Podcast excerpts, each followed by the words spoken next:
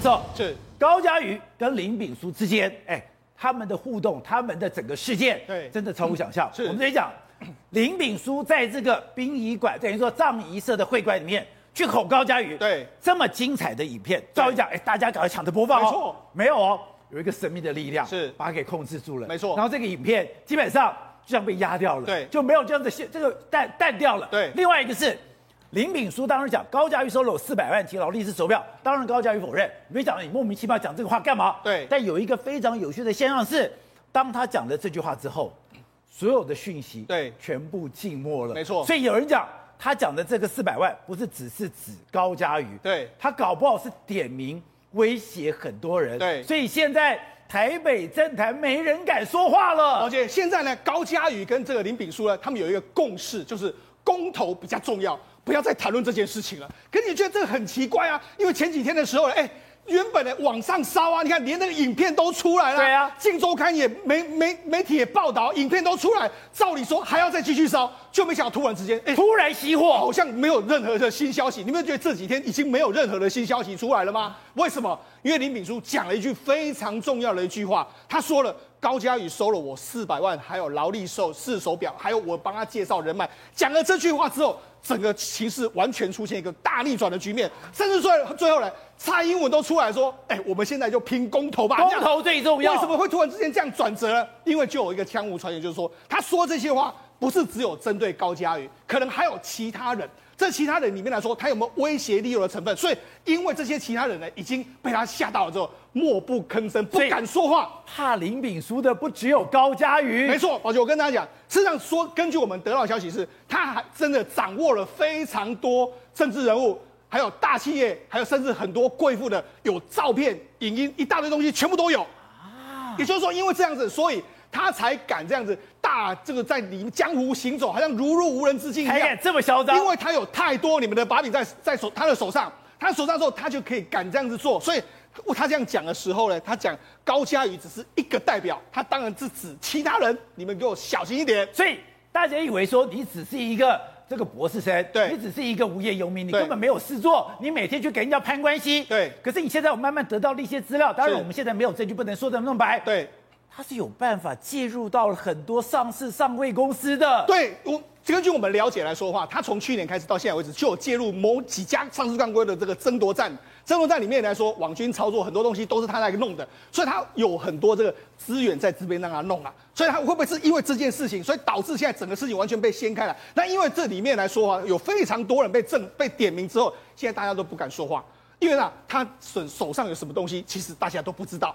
我搞不好我跟他讲了什么话，什么东西，他有录侧录啊？他只有录高嘉宇吗？当然不是嘛，他还录了其他人说的东西。你们跟我说过什么话？跟我说，我全部都知道。难怪他想怎样就怎样。对，他今天敢在绿箭的时候大吼大叫，他敢通过他的律师去发声明，对，别人不敢做的事情他都能做。所以就是因为这样嘛，你看他之前不是讲嘛，我们之前不是说过什么百官行述啊？这个翁茂忠不是有有一个这个他的这个书里面来说，就说啊，他记载了非常多跟法官所有的人物的往来。包括说吃饭送钱什么东西都有，对不对？你看这件事情呢，当时听说林炳书就说过啊，这个太太过古板了，就他说要做百官行述，就要像我国安调查踩得很深，他们都不知道我身上有多少录音及档案呐啊，所以他就知道其实国安调查踩很深。对啦，他说你用笔记本的方式太过古板了，我调查整理的资料功夫才彻底啦，而且他最厉害是什么呢？他永远有备份，你跟他说你在哪里的时候，他不。高嘉瑜一直念兹在兹，那个白色豆腐在哪里？现在完全找不到。我就是给你一个黑色豆腐头。对，结果呢，我就知道白色豆腐头我藏起来怎样。而且更夸张的是，现在传出来，对，在十一月哎，在十号，对，威胁高嘉瑜的，对，竟然是他的秘书。所以他后面的这个资源啊，事实上是超乎我们的想象。甚至你看，所有资料都备份之后，你能够拿我怎么办？我永远有你的资料，所以为什么他那么的嚣张？为什么他那目前还敢在里面跟你勾勾勾串？就是这样子嘛。他显然是后面有很多人怕他讲出更多的事情。他这样一讲之后呢，看你们要怎么接下来怎么处理。而且所以吧，他现在的律师提出抗告，他说羁押抗告说我已经受到教训了，我人格已经毁灭了，你把我放出来。而且讲白了，你这个打人怎么？你干嘛要收押禁见？但很妙哦，现在检察官、法官其实很清楚。我要压，对，我要把你压到底。没错，你看，根据他们自己的抗告，就说，哎，我已经受了天恩的教训啊，社会已经，社会人格已经毁灭，不会再犯了，不可能再勾串证人或毁灭证据了，希望能够撤销撤销整个羁押。但问题是，目前的法院的判断是没有这样，他说驳回，因为你你还要再两个月，至少两个月，有可能会灭证、勾串，甚至还要再犯。而且还讲哦。你至少要积压两个月，也就是你这积压两个月，我把你积压到满。对，积压到满了以后，至少搞不好你把你压四个月。对，你看他说有避重就轻的情形啦，他有隐瞒这个事实的想法还有举动，甚至你还有可能会影响证人证词或是湮灭证据。所以我跟你讲，事实上就这个事件来讲的话，现在所有的都已经动起来，就是一定要先把它压在这里面，然后可能不要在他不要让他再说话了，甚至高嘉瑜这边你也不要再说话。现在一切两个月之后，哎，这个公投也过了。然后这个选举补选也完了之后，再来处理这件事情吧。这样刚才讲到的高嘉瑜的事件，到今天居然突然熄火，我们现在所有的讯息全部都停止。当然讲说是因为那四百万劳力士发挥了一个警告的效果。第二个就是那只老鼠，那个老鼠把大家给吓坏了。对，台湾真的吓坏，因为我们已经连续三十五天没有本土案例，对不对？结果呢？忽然平地一声雷，有一位曾经在南港 P 三实验室的研究员确诊了，居然在 P 三实验室传出来。对，而且他确诊状况是他十一月二十六号咳嗽，一直到十二月九号确诊，整整两个礼拜。在社区到处走，当然不能怪他，他不知道。可是这件事情就会发现说，到底 P 三实验室，哎，我们台湾最戒备森严的实验室之一，不是应该防护最好的地方吗？对。可是呢，他在里面哦，竟然出现几个管理上可能很明显瑕疵。因为一开始讲说他是被老鼠咬，对不对？可是呢，现在大家都知道，老鼠咬大概不太可能，你被老鼠咬不太可能。可是问题是，你总不会他是十月十五号被老鼠咬一次，十一月九号又被老鼠咬一次，而且被老鼠有有有那么容易被老鼠咬吗？然后你被老鼠咬的过程中呢，他有。跟上级报告，可是他跟上级报告的时候，很奇怪的事情是什么？是十月十五号有做快筛，可十一月九号被咬了第二次没做快筛。哦，那你坦白说，坦就是这种，就是说你做快筛，坦呃，这叫什么料敌从严嘛？你就算十月十五号做快筛，第二次咬也可以再做快筛，第二次就不做了。对，那甚至是 PCR 也可以做啊，这些都可以嘛。而且甚至传出来什么 PTT 上爆挂说他在。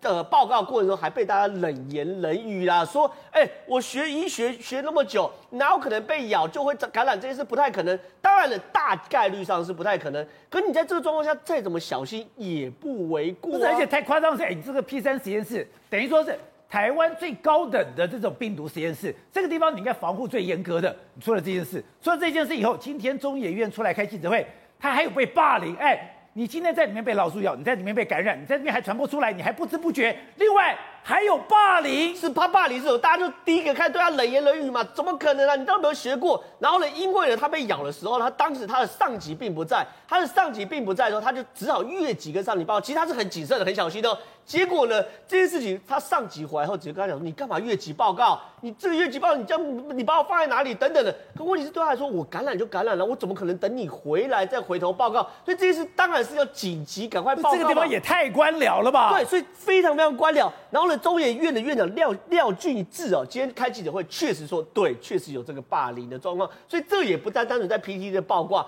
可是呢，今天廖俊志中研院院长开开记者会的时候，记者一问三不知，到底真实的感染源在哪里？里面管理 SOP 是什么？到底确定有没有什么什么呃时时程什么？全部都不知道。不是我们还笑人家武汉的 P4 实验室，搞了半天我们的 P3 实验室跟人家差不多吧？你这样子，你看过了这么久，然后过了他们二十四小时，就你中研院身为台湾最高研究机构，其实你对于所有状况都不清楚。那唯一清楚就是说，这个女生因为她的呃被咬过，循这个正常管道去跟上级反映的时候被。霸凌，然后在里面呢，她说，她甚至说很多做事都不合 SOP 啊，然后这个女生呢，只是为了不愿做、不配合 SOP 的事情，也被霸凌。所以到底中研院的管理有没有出现问题，是真正的问号嘛？好，但是中研院的问题我也不管。可是我们现在台湾真实面对到状况是什么？十一月二十六号这个女生咳嗽，对，十十十二月四号咳嗽加剧，就表示他症状开始严重，可能有传染性呢。结果呢？十二月八号嗅味觉异常，十二月九号确诊。对，这一段时间走跳两个礼拜，有板南线，有淡水线，有汐止的 shopping mall，有汐止的牛排店，有知名的粤菜餐厅，还有去知名的药妆店。那这些东西其实都变成是高风险区嘛。所以这些事情呢，我认为啦，如果能够局限在这边，然后慢慢框列、慢慢框列，把它守下来是好事。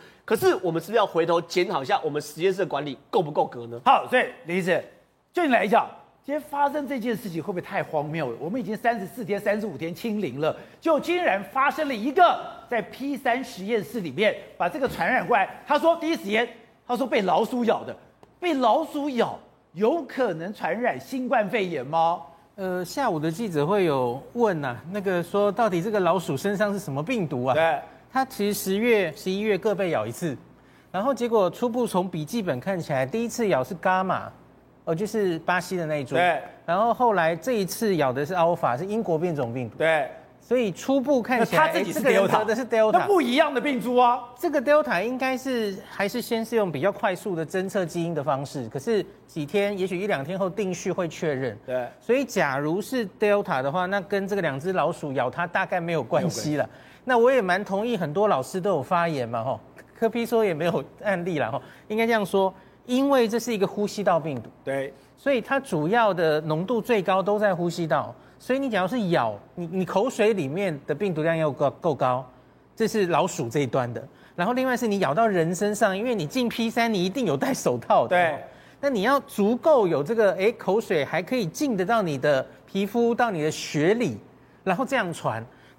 这个病毒不是擅长这样传的啦，吼，有一些这种从血液传染的病毒。像是我们针扎的时候，这会比较容易传染 B 型肝炎、C 型肝炎、艾滋病病毒。可是呼吸道病毒不容易从这传。那我比较同意，像是何美香老师有说，这种实验室假如有不小心被污染的状况，大概还是环境啦。然后你在穿脱隔离衣怎么样的时候，可能有一些疏漏的部分。对。然后自己去出来之后又摸什么的，被污染了。对。这种比较可能啦。那不就代表？现在在这个 P 三实验室的环境是被污染的，所以现在他们去做了环境裁剪，然后他们也调了闭路电视，看他到底穿脱的时候有没有什么疏漏了。那这些大概还需要时间调查。对，那这整件事其实我自己还有一个比较担心的地方哈。刚正浩有说这个人其实已经咳很久了。对，十月二十六，那后来他当然症状还有有变严重哈，十二月初就开始变严重，后来连嗅味觉异常都出现。最后他自己在十二月九号去外面医院做了 PCR 才确诊嘛，吼。那可是你不要忘记，假如我们用十一月二十六当他的发病日，对，到了十二月九号其实是第十二天了。第十二天他 PCR 十五，CT 值十五非常高，这个不寻常。所以假如是十二天之后还那么高，不对，因为我们即使没有打疫苗的人。它大概都是十天左右，病毒量就掉下来。何况这是一个年轻人，而且他打过莫德纳才四个月，而且他打两剂。对，第二剂之后四个月，他应该还有足够的保护力。对，即使虽然这是一个突破性感染了，那当然这是几率的问题。可是他即使得病，他的病毒量应该从新加坡的研究看起来，也会比一般人病毒量降得快一点。对，所以我有点担心，他最早发病的时间并不是十一月二十六。这个是六号，搞不好是其他的感冒。对，那前面是真的感冒。对对对，其他的其他的病毒。可是他真正被传染的时间，搞不好是他十二月前段或是后段，他真的咳嗽比较严重，那才是他新冠的发病日。可是那个时候他已经准备要离职了，他已经离职了。所以我我自己才在想说，我们现在其实还不能很确定，他到底是实验室感染，还是有可能是社区感染。这个要很小心去排除。对，那比如我们可以怎么排除？我们当然要赶快找出这个人的定序，大概做得出来嘛？哈，是。那要看你实验室里面到底做的老鼠之外，哈，它有可能接触到什么样的简体？那假如有 Delta 的简体，你要看看序列一不一样。假如没有找到的话，我觉得要很小心去厘清它周边的接触的所有的人。然后看看有没有可能是我们不知道的隐形传染链。台湾都已经清零这么久了，嗯嗯，怎么还会突然跑出这样的一个人出来？哦，应该这样说，我很同意，台湾应该社区中现在 Delta 是几乎清零的，这个完全确认。对。可是那我问你，为什么还每天在外面要戴口罩嘞？为什么还要扫简讯十连制嘞？因为有一个 Delta 有可能忽然还是跑进来嘛。就像我们现在开始春节专案，对，我们其实就是要承受一些境外移入的风险。它当然有可能会忽然有一个就钻进来了。像我们以前遇过了什么布桃，布桃的这个哈，那这次是实验室，以前还有过机师系统，就是这几个会传进来嘛。对，所以当你发现它的时候，可能它就在社会已经跑一阵子了。所以我们才是，我不是在说，我我前几天发言说 Delta 没有离开，我不是指在社区中没有离开，我是说它对这个地球的威胁根本没有离开。那这几天大家星每次星期五看这个境外移入啊，满满都是 Delta，都是二十几个，而且这几天都十几，好几个都是十以上，所以 Delta 一直在想办法攻破我们的边境。那所以大家真的还是口罩应该戴。然后有疫苗可以打，赶快去打，还是叮咛大家这样子。Good day，有爱大声唱，拥抱好日子公益演唱会，邀你一起为爱发声。